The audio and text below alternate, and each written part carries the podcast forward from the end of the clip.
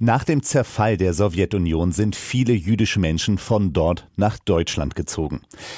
Die Gemeinden hier hatten plötzlich mit tausenden Migrantinnen zu tun, die alle eingegliedert werden mussten. Das hat die jüdische Gemeinschaft hierzulande grundlegend verändert und vielerorts wurde plötzlich vor allem Russisch gesprochen. Mittlerweile rücken immer öfter auch genau diese migrantischen Narrative in den Mittelpunkt der deutsch-jüdischen Geschichte. Aber wie geht es diesen Menschen jetzt, wo sich die Lage für Jüdinnen und Juden so zugespitzt hat? Luisa Meyer hat sich umgehört. Stella Scherbatova hat gerade viel zu tun. Die Psychologin berät im NS-Dokumentationszentrum Köln Betroffene von Antisemitismus und engagiert sich in der Synagogengemeinde Köln.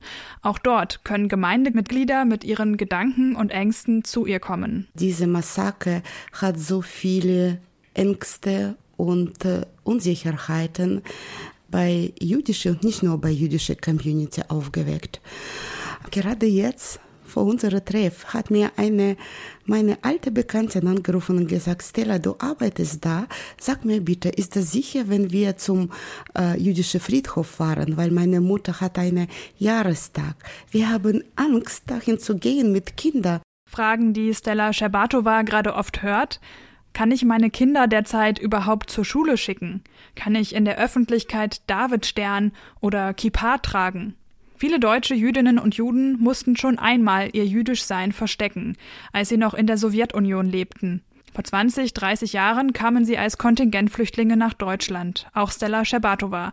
Sie ist im Nordkaukasus aufgewachsen, mit einer Grundangst, die sich auch auf ihre Kinder übertragen habe. Das wurde so bei uns so mit äh, Muttermilch, so diese Gefühl auf dem Kopf zu sitzen.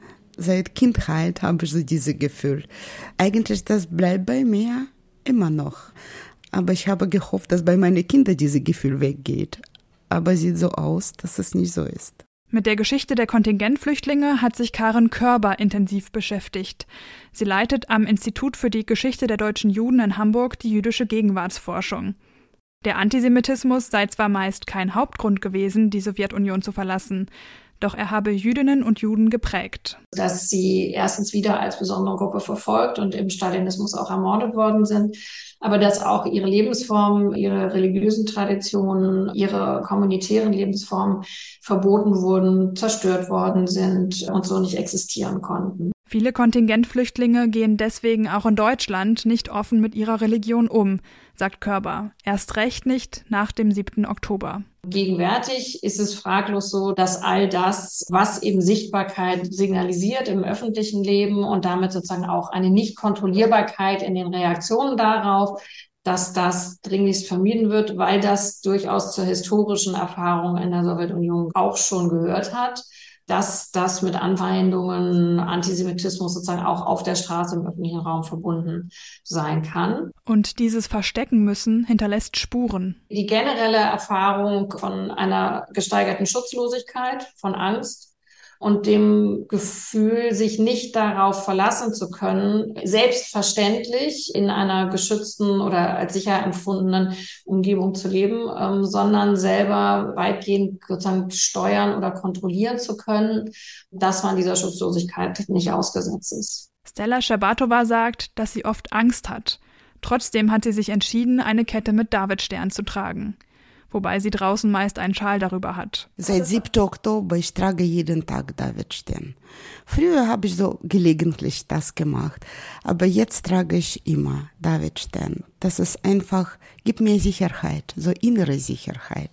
Und das gibt mir Gefühl, dass ich neben meine Bruder und Schwester da in Israel bin. Bei vielen der antisemitischen Vorfälle der letzten Wochen handelt es sich um israelbezogenen Antisemitismus, etwa wenn Israel-Flaggen von öffentlichen Gebäuden abgerissen und beschädigt werden oder wenn Demonstrierende Kindermörder Israel rufen.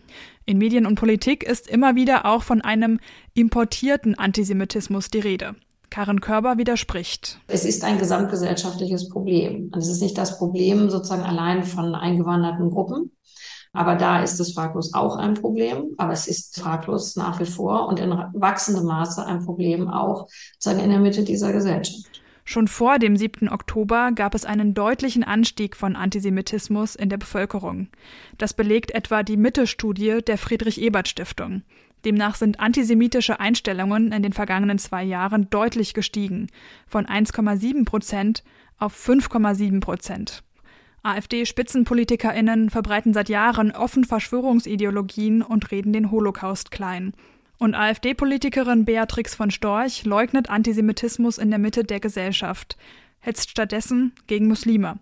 Ausgerechnet am 9. November beim Gedenken im Bundestag an die Reichspogromnacht. Diesen Antisemitismus, der real jüdisches Leben und die Existenz Israels bedroht und auslöschen will, finden wir nicht unter der arbeitenden deutschen Bevölkerung. Wir finden ihn in den Moscheen, in den Islamverbänden und Vereinen. Für Stella Scherbatova sind solche Aussagen schwer erträglich. Besonders so die rechte Szene instrumentalisiert ihr Hass an Muslimen durch die Unterstützung der jüdischen Menschen.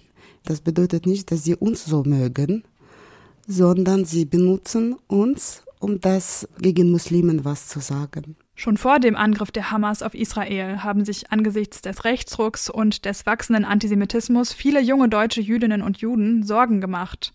Auch Hanna Weiler, Präsidentin der Jüdischen Studierendenunion.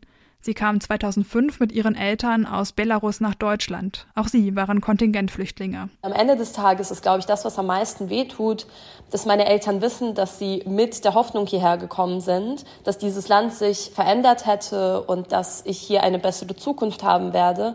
Und dass ich jetzt nach all diesen Mühen und nach all diesen Kämpfen Anfang 20, Mitte 20 darüber nachdenken muss, ob ich tatsächlich eine Zukunft in Deutschland habe. Manche bereiten sich bereits auf eine mögliche Auswanderung vor. Immer mehr meiner Freundinnen sichern sich für die Zukunft ab, in dem Sinne von, dass sie sich eben umschauen, welche beruflichen Möglichkeiten sie im Ausland haben dass sie Geld ansparen, dass sie zusätzliche Ausbildungen machen. Ein Blick nach Frankreich zeigt, dass es schnell konkreter werden kann, sagt Karen Körber. Da kann man sehen, dass in der Folge der subjektiv empfundenen Gefährdung tatsächlich auch äh, Jüdinnen und Juden das Land verlassen. Das ist in Deutschland bislang nicht der Fall. Für Stella Scherbatova kommt Auswandern nicht in Frage. Wir müssen hier bleiben und alles Mögliche machen, um das hier ganze Situation zu bekämpfen, ja, das zu, einfach so zu zeigen, wir sind hier, wir sind Teil von dieser Gesellschaft und wir möchten hier bleiben und ganz in Ruhe leben, wie wir möchten.